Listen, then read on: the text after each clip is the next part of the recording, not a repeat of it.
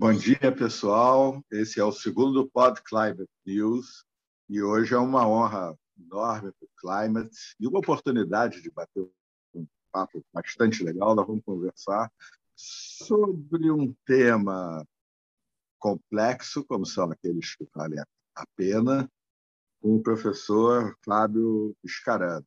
Eu tenho a alegria de ser amigo há, há tantos anos e de estarmos volta e meia, a gente se encontra numa estrada do bem por aí, né, pai? É verdade, Sérgio. Prazer imenso, viu, estar aqui contigo, reencontrá-lo e conhecer aqui sua turma do Climate Reality. Suelen e Luane, que estão Suelen aqui. e Luane. Tudo, tudo, tudo vai bem. Isso. O Fábio foi, eh, se graduou em Engenharia Florestal pela UNB, Universidade de Brasília, e tirou o doutorado em Ecologia na Universidade de St. Andrews, na Escócia é professor associado de etologia da UFRJ, desde 93. Estou dando dica da tua idade aí, bem mais jovem.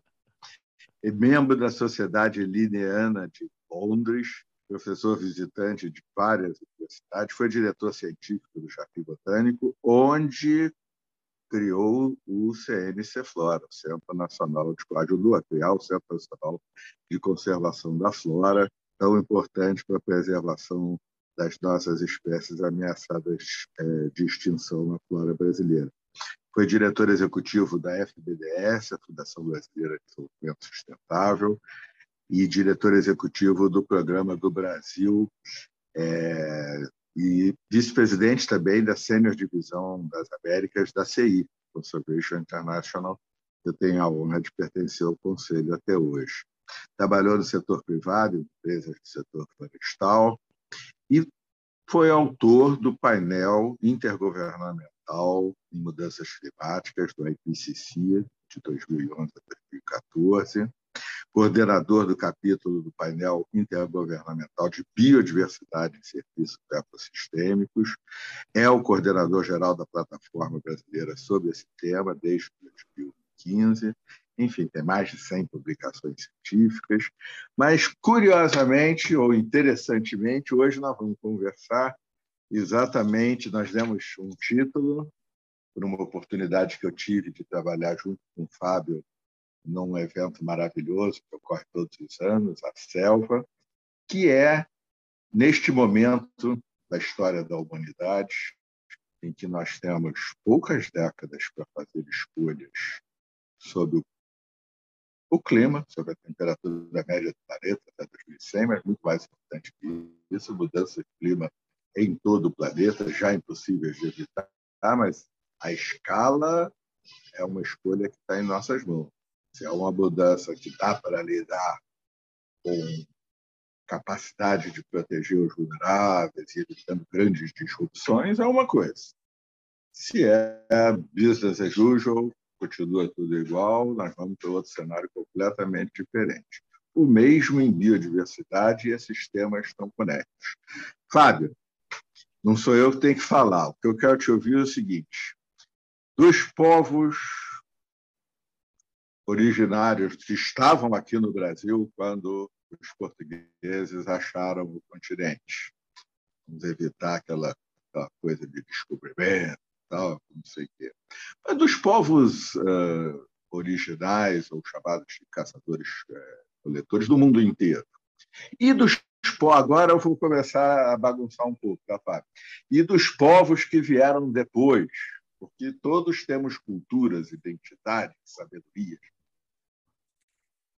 Temos a aprender para o enfrentamento dessa grande crise? Temos coisas importantes a aprender com eles? Oi, Sérgio. Mais uma vez, olha, bom dia. Imensa satisfação estar aqui com vocês, te ouvir, bater esse papo contigo e, e com, com o seu público. Uh, e eu acho que sim, a gente tem muito que, o que aprender com essa turma.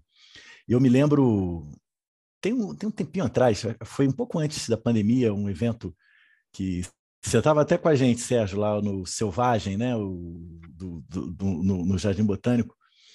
Eu me lembro que num determinado momento a gente estava conversando lá com, com Ailton Krenak e, e alguém falou do, do, antropoceno, saiu a palavra antropoceno, ele falou: olha, esse antropo aí eu sou ser humano também, mas eu não faço parte. nem eu, nem meu povo.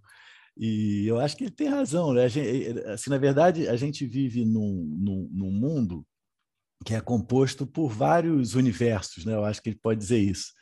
E o, o, o universo que nos trouxe ao ponto que a gente está, né, que você estava descrevendo muito bem, essa situação climática e de impacto sobre a biodiversidade, sobre as nossas próprias vidas, o, o, causador disso é o moderno, né? é, a, é a modernidade que nos trouxe para esse ponto, né? Um tempo tal que a, que, que, que, a, que a pegada do ser humano, desse ser humano em particular, o ser humano moderno sobre, sobre o planeta, que se deu especialmente ao longo dos últimos 300 anos, mas muito fortemente da Segunda Guerra Mundial para cá, essa pegada é de um grupo de pessoas, tá? É, provavelmente é o grupo majoritário aí no planeta, e que uh, desenvolve uma forma de gerar riqueza para alguns às custas do que a gente chama de natureza, né? do caso da natureza não humana. E, uh, e o capitalismo ainda não, não, inventou uma forma de fazer isso de maneira diferente. Né? E, e, isso nos traz a esse ponto. Agora, a gente tem um, um conjunto de outros povos aí, mundo afora, que não vivem assim, né? ou que não viveram assim historicamente. E acaba que esse universo, que é o universo moderno, ele passa a ter impacto não só sobre nós mesmos, mas também sobre essas pessoas que vivem de uma outra forma. E aí a impressão que eu tenho é que quando a gente pensa, é, e, a gente esteve conversando sobre isso recentemente, né, Sérgio, ah, lá, lá no Museu do Amanhã, quando a gente pensa em futuro, quando a gente fala num futuro, ah, na possibilidade de um futuro sustentável, né, que a gente escapa dessas uh, adversidades do, do antropoceno, do clima, da perda de biodiversidade e tal, a gente tem muita. Eu, eu acho que é, é, é, próprio do ser humano de um, dado, de um dado tempo. A gente, quando pensa no futuro, a gente tem muita dificuldade de imaginar o futuro sem essas amarras do presente. Né? Então, eu acho que para a gente chegar num futuro sustentável né, e que a vida seja mais, mais ou menos parecida como ela ainda é hoje, para nós, a gente precisa beber na fonte do passado, de povos do passado. Só que esses povos do passado, pelo menos parte deles, os que não foram dizimados, eles seguem vivendo no presente. E eles ainda praticam valores deles do passado. E, me, e eu acho que a gente não precisa ser. Ainda que aqui no Brasil uma boa parte de nós sejamos, a gente não precisa ser desses povos, a gente não precisa ser do, do povo originário, a gente, não, a gente, não, precisa ser indígena ou virar indígena para a gente mudar, para a gente mudar o nosso hábito. Eu me lembro do meu avô, que viveu 102 anos, ele veio da Itália, e eu me lembro dele falar comigo.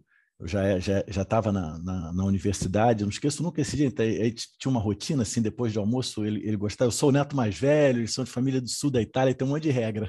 Aí depois do almoço ele gostava de sentar comigo e bater um papo. E eu me lembro que ele falou isso, falou, pô, Fábio, na minha época era tão diferente, porque o grande valor para a gente, que era a coisa que a gente mais queria, era ter chance de estudar. O valor hoje é o que você compra.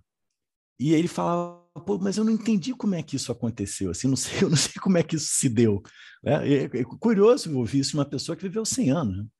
Ele viu essa transformação ao longo do tempo. Então, mesmo assim, quando eu lembro que, que, que a minha avó, que eu não tomava remédio, assim, é, é, é a gente tomava as vacinas todas de criança, mas esses remédios de ingerir, ela era tudo à base do chá. Ela tinha muito conhecimento das plantas, filha de indígena. E, e a gente cresceu assim, com tremenda saúde, graças às plantas. Então, então isso estava ontem. Né? Eu não preciso ir necessariamente num povo que eu não, não, não, não conheça, embora seja ótimo fazer isso, eu adoro, aprendo demais com os indígenas do Brasil, mas dentro da minha própria família tem. E, de uma certa maneira, o, a, a, modernidade, eu tenho a impressão, e, e, a, e, a, e, a, velocidade do tempo fez com que a gente esquecesse coisas que fazem parte da nossa história próxima até. Né? Da história distante, no, no, tempo e no espaço, mais ainda, mas mesmo da nossa história próxima, dos nossos ancestrais diretos, dos nossos pais, dos nossos avós, que, que tanto ensinavam para a gente, eh, com o hábito alimentar, com com hábito de consumo, com, com, com, a simplicidade da vida, muitos deles de uma origem rural, inclusive. E isso tudo parece que a gente de uma certa maneira, esqueceu coletivamente e nos traz a esse ponto. Então, eu acho, Sérgio, que de uma certa maneira esse futuro sustentável, para que ele seja sustentável, ele vai ter que beber muito na fonte de todas as ancestralidades planetárias, as presentes e as ausentes. Opa, acho que você ficou mudo, Sérgio. Maravilha, Fábio. Nós vamos voltar a esse tema já já, porque ele é um tema que está à altura do humano, da humanidade. São conhecimentos, são culturas de todos os lados. Aqui vale a frase do Confúcio, né? o bom caráter depende do pensamento complexo. Uhum. Toda sociedade, em toda e qualquer sociedade, há motivos para a gente se orgulhar e tentar transformar numa conquista da marcha da humana. É, marcha é um termo militar, não gostei. Caminhada da humanidade. Então, em toda e qualquer sociedade há também motivos aí, práticas e outras que a gente pode abandonar, mas no teu, a gente volta a isso já já. Uhum. Eu tenho aprendido muito com você sobre isso e todos nós temos discutido, mas evitar assim simplismos na forma como você colocou é, é muito interessante. Todas essas todos os humanos, né, Fábio? Daqui a 200, daqui a 120 anos, eu quero que se alguém leia alguma coisa lá sobre o Fábio, o Sérgio Besserman e a Luane, a Suelen, nos considerem humanos iguaizinhos aos daqui a 120 anos. Eles é. não vão ser superiores a nós, não. Uhum. Eles vão ter muito mais tecnologia e muito mais. Mas vamos voltar isso mais para frente. Eu queria pegar um ponto maravilhoso que você tocou. Ah, tempo, dizem que tempo é dinheiro, mas isso é sintoma dessa sociedade doentia que teu avô já tinha diagnosticado e que a gente vive hoje. É, tempo é dinheiro, se dinheiro comprasse tudo, até tempo. Quem dera, tempo é vida, né? Se a gente pudesse uhum. comprar no supermercado, era outros 500 eu costumo falar com, com meus alunos na PUC, em outros lugares, assim, é, provocá-los um pouco. Vocês já pensaram que, neste momento que a sociedade nunca foi tão rica, nunca foi tão poderosa, nunca foi, nunca dispôs de tecnologias tão extraordinárias. Estão aí vocês com celulares e tal, não sei o quê, e a gente não tem mais tempo para nada. Vocês não têm tempo para nada, para parar e ler um livro de 300 páginas. Hoje mesmo, nos jornais, na entrevista de um neurocientista, dizendo que esse negócio de multitarefa vai com calma, porque não ajuda o cérebro nem um pouco e você pensa pior. Uhum. Concentre-se. Hoje é impossível, é muito difícil comprar, tem que lutar para acontecer. Você associa, e eu imagino que sim, pela resposta que você deu, essa redução essa, essa, essa aceleração extraordinária das nossas vidas. Não era assim no passado, justo quando podia deixar de ser assim. A gente é mais tem fome no mundo, mas não é falta de comida, é falta de dinheiro, é guerra, etc. E tal. Você associa isso ao paroxismo do que a gente chegou do capitalismo, na sociedade do ter, ter, ter, crescer, crescer, crescer e não querer saber de mais nada? Eu associo da seguinte forma, Sérgio. Eu acho o seguinte. Ah, e aí eu, eu me lembro do, do Bertrand Russell, que dizia lá nos anos 50, naquele livro lindo dele chamado Elogio ao Ócio, que com tudo que a gente já havia desenvolvido de tecnologia, a gente podia reduzir a nossa jornada de trabalho. Né? Os trabalhistas, aliás, pegaram muito isso. Né? A gente deveria trabalhar 30 horas por semana. Se a gente assim fizesse, a gente teria alguma coisa tirando as horas de sono, a gente ia ter qualquer coisa em torno de oito horas por dia para ler livro, para passear, para estar tá com, com a família com os amigos. E ele achava que a gente poderia trabalhar menos e produzir mais.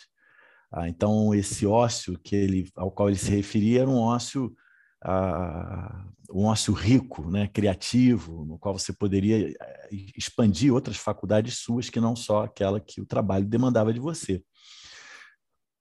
Quando, quando, é, quando a internet ganha, ganha velocidade, ganha dimensão, a nossa primeira impressão foi, puxa, que bom, isso também, igualmente, a gente vai poder, quem sabe, uh, viajar menos, o nosso trabalho vai poder ficar mais, mais rápido, mais ágil. Mas qual foi a resultante disso? Hoje, com toda essa tecnologia, a gente só trabalha mais. você é invadido sistematicamente pelo seu telefone, pelo seu e-mail, pelo seu WhatsApp. Ah, isso para mim já é o bastante, por isso que eu não tenho mídia social. Porque tem mídia social, então é você recebe trabalho o dia inteiro, você é bombardeado com trabalho com, e, com, e com informação.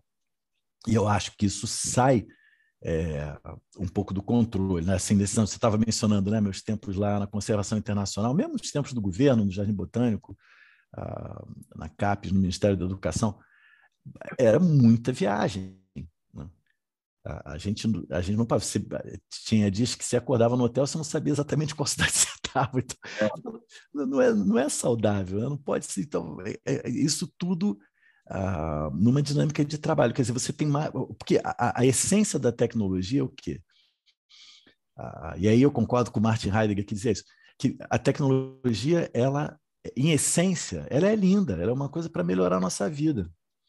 Mas, de alguma maneira, e aí você mencionou o capitalismo, e por trás dele a gente tem que lembrar né, que são pessoas, são seres humanos, com determinados tipos de, uh, de interesse, o capitalismo se apropria dessas ferramentas, ele é dono dessas ferramentas e dessas tecnologias, que custam dinheiro, naturalmente, e aí quem detém a tecnologia, quem tem acesso a ela, predomina.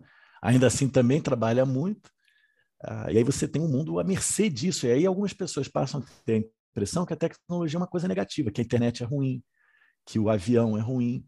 E se você pensar bem, quem é ruim é a gente, que usa mal porque essas coisas eram para ser o máximo. Você imagina se. Eu me lembro uma vez, numa aldeia indígena, Sérgio, vendo, eles já estavam com uma estrutura de internet boa. Eu me lembro de um, de um, de um jovem indígena, foi, foi na Guiana isso.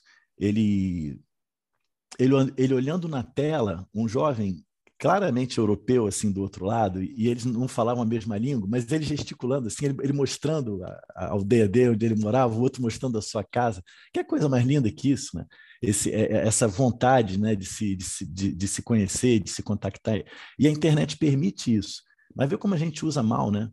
Pra, é, briga e, e, espalhar mentira. Uh, se a gente usar sempre tão bem como a gente está usando agora para bater um bom papo, Imagina como é que tudo podia ser diferente, né? Então, em essência, a tecnologia pode dar isso para nós, mas infelizmente ela, ela se torna um, um, um mecanismo de exploração uh, de, de, de, de, trabalho, boa parte das vezes, o que é negativo e nos traz esse ponto de absoluta exaustão. Né? E, e, e dá essa impressão, e aí voltando à coisa do tempo também que você falou, Sérgio, essa que é uma coisa que é bem moderna, né, de perceber o tempo como sendo uma coisa linear, quando a gente fala passado, presente e futuro. E a gente, nessa velocidade toda, a gente tende a, a, a achar que o que está atrás da gente é atrasado e que o futuro é progresso. É como se o futuro fosse uma espécie de, de meta, de medida de sucesso. E o passado fica para trás, porque, sei lá, pega mal, é atrasado, o que quer que seja. Então, essa linearidade tem um, valor associado a ela, que eu acho que é um valor que é muito equivocado. Né? E a gente, a gente apaga coisas, a, a gente apaga a nossa memória, em, em, última análise. E a gente precisa carregar essa memória para frente com a gente, especialmente os valores e tal, que eu acho que é o que tem se perdido muito nos últimos tempos. Fábio, é, bom, tô, agora estou preocupado porque eu tinha vontade de ficar conversando 10 horas com você. É, a, a, complexidade, e isso é uma coisa boa, hein, gente? Simplicidade na vida, mas no interior da gente, espírito, mente, alma, complexo e tudo, ouvir a todos, é, é muito interessante para que não haja também uma visão do tipo é, é, milenarista de fim do mundo, coisa desse tipo, uhum. é, um repúdio à tecnologia que os povos indígenas não têm, que povo nenhum, povo, povo é, nenhum tem, todos querem usufruir. A vida era muito ruim, né, Fábio? Vamos também dizer isso. Ah, isso não tem dúvida. Essa grande aceleração que nos trouxe para uma baita de uma crise ecológica, que nos trouxe para esse mundo sem tempo nenhum, e todas, ah, não só a questão climática e de biodiversidade, mas é essa vida corrida de um jeito em que, como você disse, parece que a gente corre o objetivo é correr o mais rápido possível para chegar o mais longe possível, mas não interessa aonde. Exatamente. Não interessa nada, só tem que correr. É, é, mas antes disso, a gente morria muito cedo. mortalidade infantil era enorme, principalmente por causa e a gente a expectativa de vida média era muito baixa, principalmente por causa da mortalidade infantil. Sim. Havia anciãos. Mas além disso também porque qualquer doença, não havia antibiótico, pegava uma infecção, é, qualquer nós não tínhamos o conhecimento. A ciência moderna é uma grande conquista. Ela não é arrogante. Eu queria que você falasse um pouco sobre isso, porque com razão a mensagem da ciência e das espiritualidades é a mesma. É uma profunda humildade. Do povo estes ao povo voltarás, ou como os povos indígenas nos ensinam, nós não somos nem hóspedes, nem donos, uhum. como o capital se julgou, e nem hóspedes uhum. do planeta Terra. Nós somos parte, parte da natureza. É isso aí. E da natureza do nosso tempo. Cuidemos dela, porque a natureza tem bilhões de anos e medida codicilar, centenas de milhões, ela muda. Ela, a resiliência dela é essa mesmo. Não está dando mais para essa, então tem outra. Uhum. Mas ainda não estamos nela. Então, a tecnologia foi, ela nos, nos, nos trouxe não só saúde, mas essas possibilidades de troca, uma cultura extraordinária, etc. E tal a vida realmente. Você sabe, Fábio, a vida era até muito mais violenta. Uhum. Toda, mesmo quando você na Primeira Guerra Mundial, Segunda Guerra Mundial, bombas atômicas, etc. e tal, a vida hoje tem menos violência, muito menos violência do que no passado. No entanto, ela, ela nos consome nesse tempinho curto. Eu queria te ouvir agora, para depois a gente juntar as partes. Eu sei que nós somos apaixonados pela mesma, mas felizmente é pluriamor. Não uhum. tem problema, não é sua, não é minha, não é de ninguém. Que maravilha é a ciência também, né, Fábio? É, eu, eu, eu acho, eu acho, assim, bom, né, assim, cientista que a gente é, eu acho a ciência incrível. Eu acho que ela, ela, ela, ela é uma parte é, é uma parte poderosa dessa história uh, do tempo moderno, que eu acho que você lembrou muito bem, para dar aqui alguns números aqui para os nossos ouvintes, Sérgio. Eu estava vendo isso outro dia, estava tá, assim, tava levantando alguns números, e uh, 1986, de acordo com indicadores da, da ONU, 42%, 42 das pessoas do mundo eram pobres. 42%. Em torno desse mesmo percentual eram pessoas com fome e pessoas sem acesso à água potável. Hoje em dia, esse número é 7%. Caiu de 42% para 7% associado, assim, na Copa de 70, né, que nos traz boas memórias, a expectativa de vida do brasileiro é de 51 anos. Hoje é 70 e tantos, quase, quase 80, 73, eu acho, 74. Então, a gente vê que tem melhores, e essa melhora ela tem uma forte associação com, com a ciência. Agora, tem três coisas que não melhoraram. Emissão de gases de estufa só aumenta, na pandemia deu essa baixa em algum país, alguns países, diga-se de passagem, porque aqui no Brasil aumentou também com desmatamento e queima. Perda de biodiversidade só aumenta e desigualdade social só aumenta, ainda que a pobreza tenha reduzido gigantescamente. Essas três coisas, clima, perda de biodiversidade e a, e a injustiça social, a ciência, para as três, mostra soluções mas a sociedade não abraçou. Né? Eu falo sociedade, mas quem toma decisão na política, mas, as pessoas, de um modo geral, como você falou, a gente é parte né, disso tudo. Então, por mais que haja é, a ciência, essas três coisas não, não foram resolvidas. E aí é onde eu acho que entra a importância da gente uh, ter um diálogo entre, as diferentes, entre os diferentes saberes. Quando a, gente, quando a gente fala em ciência, a gente está falando da ciência moderna. A ciência moderna, com essa, com essa beleza toda que ela tem, uh, e aí eu acho, eu acho que assim, eu faço sempre uma distinção entre, o, entre a ciência e o cientista. A ciência, eu estou contigo, eu acho ela linda e, e, e humilde na, uh, na medida em que a ciência, diferentemente de outras formas de conhecimento, a ciência é não dogmática. Ela não carrega dogma, ela, ela não carrega dogma. À luz do método científico, tudo é possível.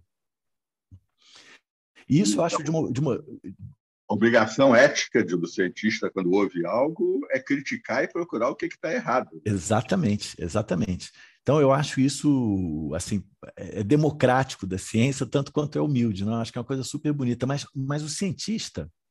É humano.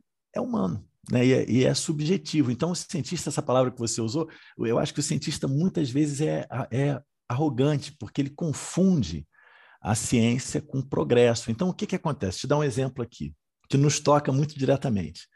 A, a, a teoria de Gaia, né, que alguns chamam de hipótese de Gaia, dos anos 70, do, da, da Lynn Margulis e do James Lovelock, o que, que, essa, o que, que essa teoria uh, dizia? Dizia essencialmente isso que você falou, que a vida é uma força geológica. A vida dá condições para a vida. A vida se autopropaga, ela se autorregula. E ela é ela é complexa, interdependente e interconectada. Ao falar isso, o que está sendo dito é exatamente o que você acabou de falar, que, que os indígenas falam. Né? Nós somos parte desse planeta. É como se o planeta fosse um supra-organismo, né? um organismo gigantesco do qual nós somos parte, que é uma outra visão linda, extremamente humilde, que aparece da ciência. Assim como os gregos antigos falavam nisso, e os nossos gregos, vamos dizer assim, os nossos indígenas falam coisa muito parecida. O que, que aconteceu com a teoria de Gaia? Ela foi silenciada, especialmente pelos neodarwinistas, que taxaram a teoria de Gaia de uh, esotérica, que ela seria falha porque ela não era testável. A gente sabe, a teoria do Darwin de seleção natural também ela não é prontamente testável. Né? E, e, não deixa de ser uma grande teoria que nos explica tanta coisa é, nosso respeito. Então, a ciência, ela tem essa coisa, ela esquece. E, e é isso que eu estava falando sobre a memória e sobre a ancestralidade. Né? Tem determinadas coisas que a gente deixa para trás. Várias dessas coisas. Que, e, e, tem essa associação, que eu acho também uma associação que não é da ciência, a meu ver, mas é do cientista, que associa a, e as pessoas hoje em dia, de um modo geral, pensam assim, que a ciência ela é racional e objetiva. Agora, tudo que a gente faz, seres humanos que somos, tem um componente não afetivo, racional, mas tudo que a gente faz tem um componente afetivo.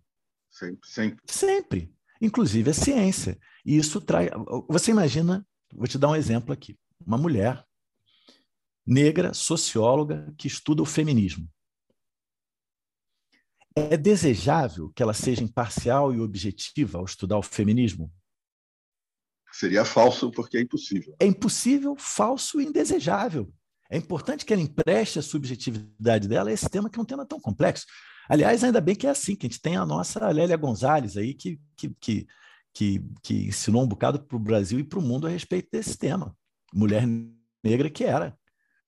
Então, é, é essa, essa, essa, essa impressão de imparcialidade da ciência, ela tornou o cientista uma espécie de sacerdote moderno, né? com, com seu jaleco branco, que até lembra uma roupa. Mas é o mau cientista, né? O, o mau cientista, que lembra ali um sacerdote, aí chega, chega de frente da televisão e fala: Isso aqui é certo, isso aqui é errado. E essa Isso é a pretensão é, de uma arrogância, como você disse. É. E aí se confunde isso com a ciência, que, que é onde eu acho que não é o caso. A ciência é aberta e, e ela, e, e, ela tem que escutar. Né? É um ponto da gente escutar outras formas de conhecimento e trabalhar junto. Eu, assim, aprendo e concordo com você totalmente, me dedico também a isso. Essa ideia de que éramos parte de, não só Gaia, mas a própria ideia tão sabida pelos povos que vivem é, de que nós somos parte da natureza, ela era considerada, como você disse, mística, é, esotérica. esotérica. É, e, no entanto, hoje é o mainstream. É. Não, exatamente. Então, 50 anos depois, a teoria de Gaia volta à baila. Hoje, aqueles de nós que, que a estudavam desde sempre, a gente pode falar sobre ela sem vergonha. Antigamente, ficava com vergonha. Fala que, nossa, ela é. Lá, vem o Fábio com aquele papo de Gaia dele. Então, essa, essa, essa. Eu fico pensando o seguinte: se há 50 anos atrás ela não tivesse sido silenciada, Será que a gente teria agido de, forma diferente em relação ao planeta desde então e a gente hoje não estaria aqui? Quer dizer, é difícil responder essa pergunta, né? Mas... É difícil, porque é tudo conectado, né, Fábio? Foi o auge do capitalismo selvagem. Exatamente. Então é pouco provável que houvesse. Mas tuas observações sobre a ciência são sensacionais. Me lembraram duas histórias é, que mostram esses... o fato de que uma coisa é a ciência, do mesmo jeito que uma coisa são as espiritualidades. Outra coisa são os cientistas o dinheiro que vai para a ciência, do mesmo jeito que as espiritualidades estiveram envolvidas em guerra também, é, e coisas. Outra coisa é o humano, que é complexo. Tem duas histórias para a ciência lindas. Uma, o Dawkins, o grande biólogo, cita quando um sujeito apresenta, um jovem apresenta a tese de doutorado dele no anfiteatro em Oxford, e quando ele interrompe, palmas, não era nem, não era nem defender, uma apresentação, que era uma coisa muito bacana sobre metabolia metabolismo celular. E aí o Dawkins diz: Olha como a ciência é linda, porque aí um sujeito levantou-se, com 80 e poucos anos do palco, subiu de surpresa o auditóriozinho e cumprimentou ele no microfone, na frente de todo mundo. Muito obrigado por mostrar que eu estive errado nos últimos 25 anos. Esse é o lado maravilhoso da É, isso é lindo. Você não é. quer é, correr, etc., é o conhecimento. Mas aí hum. tem o outro lado, o grande Max Planck, o extremo oposto, físico quântico, que qual todos os nossos titulares dependem, nosso conhecimento da realidade, ele dizia que a ciência avançava na medida em que os cientistas velhos iam morrendo. Porque o cientista é o cara que quer preservar o poder, preservar o dinheiro, preservar sim. as fontes, preservar... Sim, sim. Mas Vamos deixando um pouco isso para te explorar uma coisa que estava na tua entrelinha aí. Por outro lado, a gente ganha conhecimento, perde conhecimento, vai indo, é complexo, muda a sociedade, etc. E tal. Vivemos na sociedade mais rica e com mais conhecimento, principalmente tecnológico, mas de toda, toda a história da humanidade. Fábio, uma tribo indígena brasileira, ou aborígene australiana, se, um, se o 1% mais rico, digamos o pajé ou, ou, ou alguém, tivesse tantos recursos quanto a metade mais pobre, isso seria possível e, e imaginável? Ou todos eles reconheceriam que alguma doença tinha tomado aquela aldeia e resolveriam isso rapidamente? Eu acho que eles iam ver a doença rapidamente iam resolver. Eu me lembro, essa, essa tua pergunta me lembra um, episódio, Sérgio, incrível também, que eu tive também com, com, com um indígena, que ele estava curioso, ele virou para mim e falou, falou, Fábio, eu não entendo direito esse conceito branco de herança. Me explica isso. Eu falei, é, porque junta coisas durante a vida e quando a gente morre, a gente se preocupa em deixar para os nossos filhos, para pessoas queridas e tal. Aí ele olhou, estava no meio da floresta, ele olhou para o alto e falou assim: Pô, eu falei, eu nunca entendi isso, porque o que eu vou deixar aqui para os meus descendentes é isso aqui. Ele mostrou a floresta. É, é. Ele deitado na rede, sabe? Tranquilo. Olha só, vou deixar isso aqui. que mais eu preciso deixar para eles? Agora você vê, isso que ele me mostrou, que é a herança que ele vai deixar para os outros, a gente não vê no nosso planeta essa herança. Não é incrível? Né? Nós brancos, nós modernos. Há um ditado grego que diz que uma sociedade cresce quando homens, evidentemente, eu vou incluir mulheres agora, uhum. quando homens e mulheres plantam árvores para gerar sombra que eles nunca chegarão a ver. Ah, fantástico. Mas nós não, nunca fomos assim. Né? Uhum. Nenhum dos tipos de sociedade. Sempre cada um viveu sua vida e é, a próxima geração que vive vivência dele. Quando havia poucas transformações, era de um jeito. Quando há transformação de um ano para o outro, o celular muda, etc. e tal, é de outro jeito. Já falou disso, pode voltar. Mas eu queria te perguntar uma coisa que me intriga. Não é nem tão importante assim, e eu tenho sempre receio de estar tá fazendo, tá, tá, tá, tá, tá falando em causa própria, enquanto, não vou dizer idoso, de 60 e tantos anos hoje em dia, não, não, não, eu não é devia verdade. ter direito a de estacionamento nenhum. Mas as sociedades do passado tinham um respeito enorme pela pessoa que, mesmo que não tivesse estudado, meu pai era médico, cirurgião, ele tinha um respeito enorme pelo seu Valdemburgo, marceneiro que ia lá em casa, gostava de missa, que ouvia long play as missas de, missas do Saca, etc. Uhum. Mas também, não só por esse lado, pelo conhecimento dele. Ele me levava lá no Morro dos Cabitos para pegar leite de cabra, agora é o Tabajara, e aí tinha uns amigos lá. A gente tinha um respeito pelos anciãos. Exatamente. E pelas mulheres que tinham, como, como tem hoje as sociedades. O quilombo tem, uhum. a tribo indígena tem. Uhum. Na vida moderna, tudo muda tão rápido que, obviamente, um jovem é, é infinito, é muito mais capaz do que qualquer um de nós para lidar com, com tecnologias que ele conhece desde a da, da pequena idade. Mas, curiosamente, a sociedade moderna não houve aqueles que viveram. Não só tá. aqueles que estudaram, não só aqueles que têm um conhecimento adquirido, e isso é muito lindo, é minha vida, os livros também, além da experiência, mas os anciãos, os sábios, as sábias, as, as... isso não faz muita falta, sabe? Ou eu estou falando em causa própria? Você não, que é muito jovem. não, que nada, rapaz. Olha, eu, eu acho que o que você está falando faz todo sentido, Sérgio. E é engraçado que me lembrou, rapaz, um episódio a gente aqui conversando fica, fica lembrando, você vê como é que as memórias são importantes. Né? Eu me lembro até o ano, foi em 2006, o meu querido amigo Renato Janine Ribeiro, ele, na época, ele era curador daquele programa da TV Cultura, Café Filosófico. A, a Renato é professor da USP, foi, foi, foi ministro da Educação e tal, depois desse momento. Né?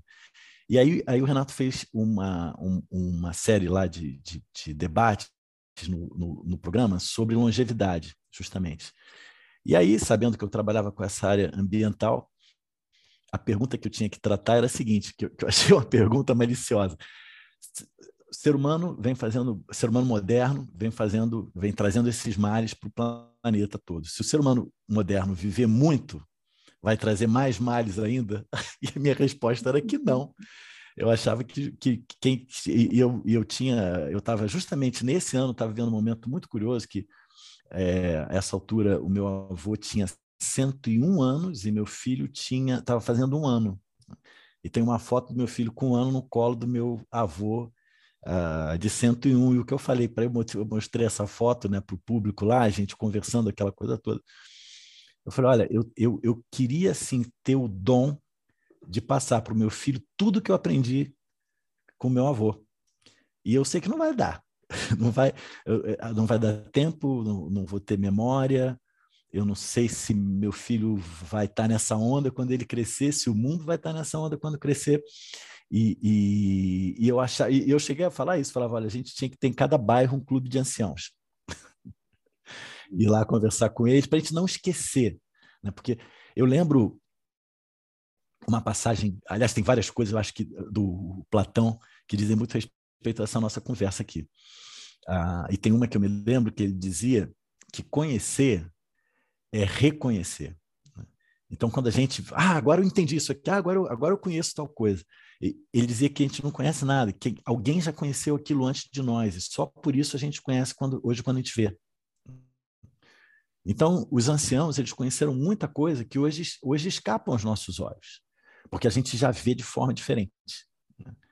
Então, eu acho mesmo, tinha que ter por bairro um clube de anciãos e as pessoas irem lá conversar com eles. Quer dizer, o tratamento que a gente dá para as pessoas idosas, eu acho que deveria ser outro e muito parecido com o que eu vejo acontecer em diferentes povos indígenas aqui na América do Sul, por exemplo. Com certeza. E, e todos nós temos essa oportunidade perto de nós, há anciãos ao lado da gente, é. em todos os lugares. É verdade. Assim como a juventude traz o, o necessário espírito de renovação para uma sociedade que nos trouxe maravilhas uhum. tecnológicas, de crescimento, de globalização, maravilha, vamos ser bem claros. Sim.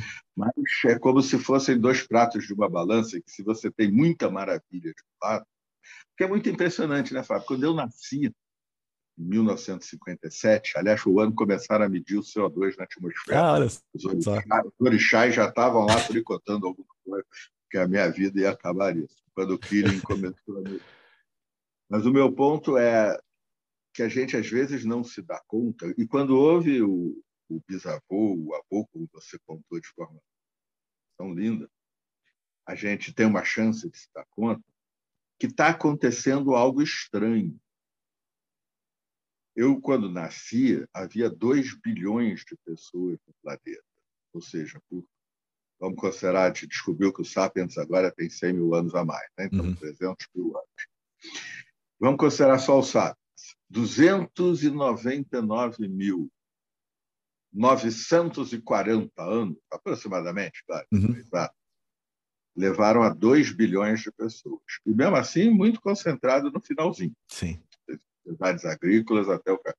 Aí, 60 aninhos da minha vida, os 2 bilhões viraram 8 bilhões. É incrível mesmo. 8. E isso, se a gente for considerar impacto ambiental, é ainda maior. Gente, se for botar isso num gráfico sem usar logaritmo, vai precisar de uma folha de papel em branco do tamanho da cidade do Rio de Janeiro.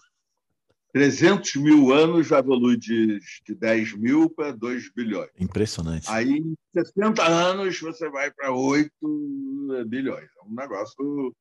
E isso vale para tudo é a grande aceleração. Nos trouxe maravilhas, mas nos trouxe um impasse. O planeta Terra é, é, tem tamanho limitado. Se fosse 10 anos, 10 vezes maior, tudo bem. De repente, a gente ia discutir isso daqui a século, a década, uhum. século, é, se o impacto ambiental fosse 10 vezes menor. Mas agora, e é agora, não é amanhã ou depois da manhã, e não somos nós que controlamos Sim. a agenda. Então, nesse sentido, a gente ouvir os povos que tinham uma compreensão, os povos, os conhecimentos, as sabedorias, são todos. Pode ser um homem branco também, gente. A hipótese de Gaia foi o Lovelock, uhum. ah, e assim por diante. Mas ouvir todos que têm aquele conhecimento, e ele está mais nas sociedades que não se deixaram envolver por essa corrida sem destino alucinada Sim. em que nós estamos, é muito importante porque nós temos tão pouco tempo, né, Fábio, é. para evitar. É, evitar esse... uma catástrofe. Evitar uma catástrofe. E eu acho que esse é o grande impasse, assim, que assusta isso. E é uma coisa que eu penso muito, falo muito sobre isso. Uh, uh, eu acho que a gente vive, como em tudo, né? Uh, o, o, o, ser humano moderno é, é, é um ser é um ser ambíguo. Né? A gente vive o tempo todo dualidades. Né? Uma das. Uma, isso. Ser humano, natureza. Natural, cultural. Tudo a gente separa em dois. E uma dessas separações que eu acho que a gente faz é de, é de problema e solução. Né? Na ciência mais ambiental, que é a minha raiz, a gente é muito bom em mostrar problema. Já a solução não é muito nosso forte. Depois, quando eu fui trabalhar em, em, em ONG, ONG, a gente anda sempre com uma sacola de solução debaixo do braço. ONG quer mostrar a solução. E eu acho que, de um modo geral, o ser humano moderno esquece que o caminho do problema para a solução envolve uma terceira coisa, que é o diálogo. E no diálogo, você tem no mínimo dois ou duas e, e, um desses seres fala, o outro ser escuta e vice-versa. Né? E eu, eu acho que a nossa própria linguagem, assim, na ciência, né? você vê bem, a gente fala em comunicação científica, divulgação científica. Né? É, é, sempre, é, é assim, a gente não fala em escutação científica, por exemplo. Uhum. Eu acho que ele deveria falar, ele, ele deveria escutar outras. Aliás, a, a, ONU, em 2002, falou isso, que, que a ciência em diversos campos, deveria escutar os conhecimentos indígenas, locais e tradicionais. Está escrito lá numa das deliberações deles. Tanto que a plataforma de biodiversidade, né, que você mencionou, que eu, eu trabalhei nela uns anos atrás, um, um dos, dos, preceitos dela é que o conhecimento indígena sobre a biodiversidade tem que ser incorporado aos relatórios, que ele é tão precioso ou mais do que o conhecimento científico. Que me leva a lembrar outro, outro ancestral nosso, Sérgio, lá no Jardim Botânico, nós dois que passamos por lá, o João Barbosa Rodrigues, escreveu uhum. aquele livro incrível, né, a, a, Botânica, a Nomenclatura Indígena, ah, que ele mostrava que a nomenclatura botânica do povo, especialmente do Pinambá, era muito sofisticada, não perdia para do Lineu. Né?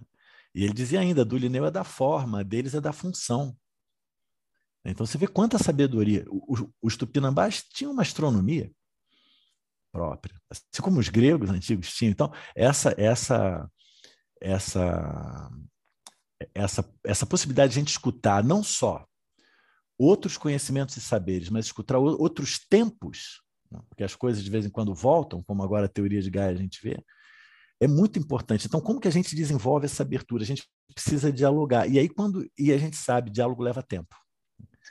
E como o nosso tempo hoje, ao que tudo, ao que a ciência indica, é curto para a gente manter a vida mais ou menos como a gente a conhece e, e cicatrizar algumas das feridas aí que a gente causou no planeta, dá medo. Mas eu sempre acho que se tiver que ficar ruim, antes de ficar ruim, com todo mundo de mão dada, do que a gente seguir o próximo maluco que vem por aí com uma solução debaixo do braço e a gente achar que vai dar certo quebrar a cara de novo. Muito bom, Fábio. Você sabe que eu aprendi uma vez num domingo lá na PUC, domingo de manhã, o padre Josafá me chamou para vinha um cardeal do Observatório de Ciências do Vaticano para falar sobre mudanças do clima, e tinha sobre Laudato Si, mas ele vinha falar como cientista. Uhum. E eu aprendi isso que você disse agora, meu, direto do, de uma fonte. Eu fui domingo de manhã, porque era clima, eu gosto, etc. Mas tinha um jogo do Flamengo à tarde, eu estava meio aflito. Mas quando ele começou desse jeito, foi o mesmo que você falou agora, em outras palavras, eu fiquei impactado. Ele disse assim, gente, há quem diga que diálogo é dia entre logos, palavras. Ah, então, que bonito, olha. É, mas ouve só, Pedro. Aí dia entre palavras. Então, um fala, o outro fala o outro ouve, com respeito e atenção. Aí o outro vai e reage e fala. E aí o primeiro ouve com respeito e atenção. Uhum. E temos um diálogo. E aí ele sacudiu, e eu achei, é, temos um diálogo. Aí ele sacudiu o dedinho e disse, não, em grego, dia não é só entre. Em grego, dia é escavar, ah. aprofundar. Então, do diálogo, você sai aprofundado. Você não. É, no Brasil, a gente vive uma sociedade infernalmente hierárquica e desigual, desigual ao extremo, uhum. mesmo, mesmo nesse mundo desigual. Então, aqui a gente se sente humilhado né, quando perde uma discussão, ou se alguém ganha uma discussão, é, como se tivesse ofendido o outro. Isso é um absurdo completo. Né? Numa discussão, só quem ganha é quem perde. É verdade. O sujeito que ganhou a discussão não ganhou nada. É. Jeito, saiu dela do outro jeito, ou pior, saiu com orgulho besta, que o mau cientista às vezes tem, porque o bom cientista é, é aquele verdade. que sai perturbado, se sente feliz. Né? Uhum. É tal. É, e o cara que perdeu uma discussão, ele ganhou. Ele, ou, ou ele descobriu que ele estava errado, ou ele descobriu que ele precisa de evidências ou de argumentos mais consistentes. Mas aqui e do mundo de hoje, talvez, porque é esse mundo do ter, ter, ter, crescer, crescer, crescer, ele não, é, ele não admite o fracasso, né? não admite a derrota. É como se fosse todo mundo. Então, Fábio, agora você lembrou do Selvagem, e nós falamos aqui de como é importante o diálogo nesse sentido de conhecimento de todos, de ouvir o ancião, de ouvir a sociedade ancestral, de ouvir o moderno, de ouvir o jovem, porque o jovem tem também o pensamento mais fora da caixinha. A uhum. caixinha uhum. dele, a caixinha dele é levinha, de papel, de seda. Ali ele sai da caixinha com muito mais facilidade. Com a idade, talvez o papel vai ficando um papelão mais grosso, então é mais difícil pensar fora da caixinha. Eu queria te ouvir o seguinte: por um acaso, no domingo, já pensando na nossa conversa, saiu uma entrevista do, nosso amigo Siddhartha, o neurocientista. E fizeram essa pergunta a ele. Não, não há uma certa miopia em apenas glorificar a sabedoria remanescente de povos tradicionais, xamãs, como se a gente só visse a parte saudável. Eram sociedades humanas, a parte saudável, a parte. Uhum. derivada da, da, das dificuldades, das restrições é, da natureza, às vezes, coisas que a gente chamaria. E eram povos diferentes também, só de falar povos indígenas, né, Fábio? Você só não me corrigiu por respeito a mim. Mas se fosse o nosso amigo Ailton Krenak, já tinha me dado uma bispa bem merecida. Os povos indígenas são tão diferentes entre nós quanto nós hoje, entre os búlgaros e, e os paraenses, entre os. Então, as sociedades tinha uma mais violenta, outra menos violenta, uma que resolveu isso, Mas a pergunta era o Siddhartha era isso. E ele respondeu dizendo: a glorificação de qualquer perspectiva em particular é um equívoco.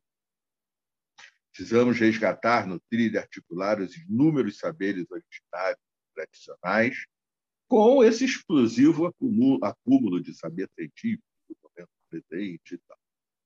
Você já falou tudo isso. A minha pergunta é outra. Lembrando lá do Selvagem, que a gente participou com o Ailton Krenak, antes, com tanta gente maravilhosa. Por outro lado, redescobrir que ciência não é só correr para frente desesperado, que conhecimento não é só funcional para oferecer resposta, como você acabou de dizer. Tem gente que diz assim: precisamos educar para gerar renda e emprego. Eu também! Mas nós precisamos educar para o espírito das pessoas, para a gente dar conhecimento, porque ele vai adquirir um conhecimento e vai me ensinar alguma coisa, porque ele é um ser diferente essa ideia de que a pergunta vale muito mais do que a resposta, de que não, não, não tem um ponto de chegada, que, de, que a gente só descobre sobre nós mesmos. Aliás, Fábio, eu estou sob o impacto do último episódio da série Picard, Jornada das Estrelas, que eu recomendo fortemente. Opa, tem, boa dica. Tem tudo a ver com a nossa conversa aqui. Ai, que bom. A gente chega no fim da vida e passa régua sobre a vida e descobre coisas lá de trás, isso dentro da gente.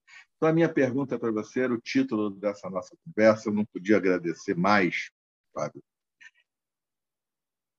Ao invés dessa espiral infernal que não sabe para onde vai, daquela piada do, dos ecologistas, né? O capitalismo quer crescer, crescer, crescer, crescer, crescer. A única coisa parecida que a gente conhece em biologia é a célula cancerosa. Não quer saber de mais nada, só de crescer, crescer, crescer. E o resultado final é mais ou menos o mesmo.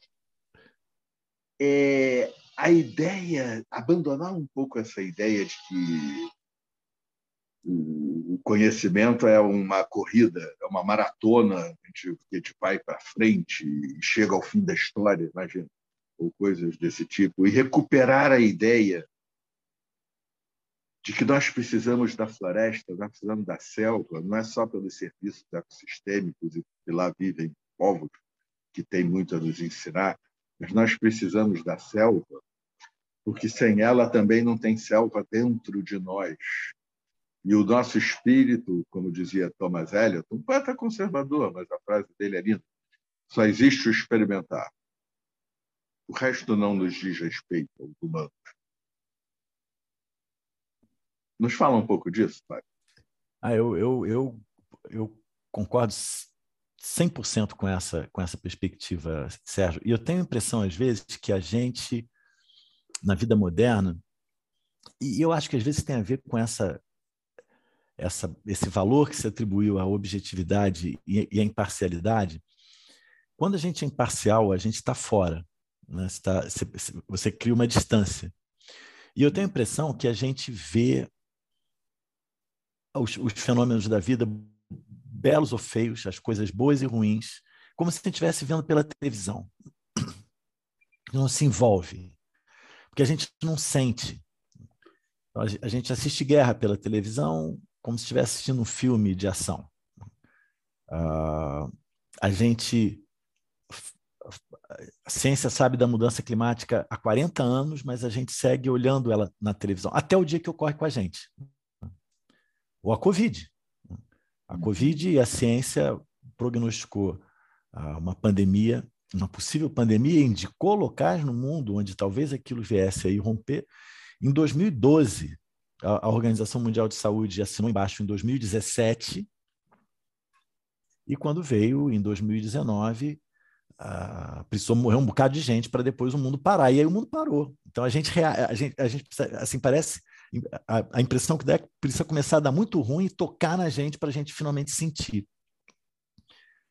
Então, a impressão que eu tenho assim, é, é que isso tem, tem a ver, e, e, de novo Platão, né? Ele, ele, dizia, porque ele falava muito sobre o futuro, aí, aí perguntavam a ele, Platão, quando você, por que você fala tanto futuro? Ele falava, eu, eu falo no futuro porque tem que pensar no futuro para fazer a coisa certa no presente. Então, como que a, a, como que a nossa ciência, a nossa racionalidade lida com, com o futuro? Né? Com a previsão, a nossa capacidade de previsão é cada vez melhor e com a prospectiva, que é a gente construir cenários e ficar imaginando como é né, em qual cenário vai dar o quê. Mas tem uma terceira forma. Estamos né? sentindo o quê, né, Flávio? É, exatamente. Tem uma terceira forma de lidar com o futuro que tudo que é vivo tem, que é a chamada é, antecipação. Antecipar envolve, no caso humano, um componente racional, mas envolve também intuir, sentir, e eu acho que, como a gente se separou dos outros elementos da natureza, a gente se apartou, a gente tem a impressão que a gente se apartou desses elementos, a gente já não sente mais. A gente não sente o clima mudando necessário. Agora está tão ruim que a gente começa a sentir. Né? Mas ainda assim, a gente não associa isso a uma coisa que possa incidir sobre nós negativamente. Então, eu acho que. Uh, e, e, aí eu, eu, eu, me lembro muito daquele, uh, daquele pensador francês que, que, que, trabalhava muito com o Gilles Deleuze, o Félix Guattari. Ele tem um livro lindo chamado As Três Ecologias. E basicamente o que ele dizia é o seguinte: quando a gente fala em ecologia, a gente não está falando só do outro, das outras espécies e tal. Essa é uma das três ecologias. Tem uma outra ecologia que é, que é a ecologia da nossa relação com o próximo, com outras pessoas. E tem uma terceira ecologia, que é a nossa própria, a nossa ecologia interior. Então, basicamente, o que o Felix Gattari estava falando é o que o Américo Vespúcio falou na carta dele, linda, chamada Mundo Novo, quando ele chegou aqui na Baía de Guanabara, ficou encantado com o povo tupinambá e com a Mata Atlântica, fez essa carta lá para os mecenas deles em, em Portugal, falando só, eu tenho a impressão ele falou com muita delicadeza, não foi exatamente assim como eu estou falando. Ele falou: eu tenho a impressão que essas pessoas aqui, que a gente tem muito a aprender com, esse, com essas pessoas, com os tupinambás, porque eles amam a natureza, eles amam uns aos outros e eles amam a si mesmos. Esse trinômio do amor, Sérgio, é que eu acho que, que, a, que a gente perdeu. Né? A gente perdeu a nossa conexão com a natureza, a gente vê a natureza como commodity ou como obstáculo e não como algo do qual a gente é parte. A gente não vê as outras espécies como nossas irmãs e irmãos. A gente perdeu essa conexão com o próximo, como a Hannah Arendt dizia, a gente se alienou do planeta e do mundo. E ao fazer isso, a gente se alienou de nós mesmos. A gente se desconhece, a gente não se entende. Ah, e me lembro Jung, que dizia que para a gente ser, para a gente se individuar, para a gente se tornar indivíduo, quer dizer, aquilo que não se divide, o nosso consciente, que para ele era o racional, precisa se encontrar com o nosso inconsciente pessoal e coletivo. O inconsciente coletivo talvez seja esse elemento que nos liga uns aos outros e à natureza, que, que de uma certa maneira se perdeu. Eu achava bárbaro isso que o Jung dizia, para a gente virar gente, né, para a gente virar indivíduo, a gente precisa encontrar esse elemento que está em algum lugar no nosso inconsciente, na nossa memória evolutiva, na nossa memória ancestral. Então, de novo, esse encontro do, do passado, do presente e do futuro num tempo único, tempo que é perene e eterno, eu acho que é o caminho.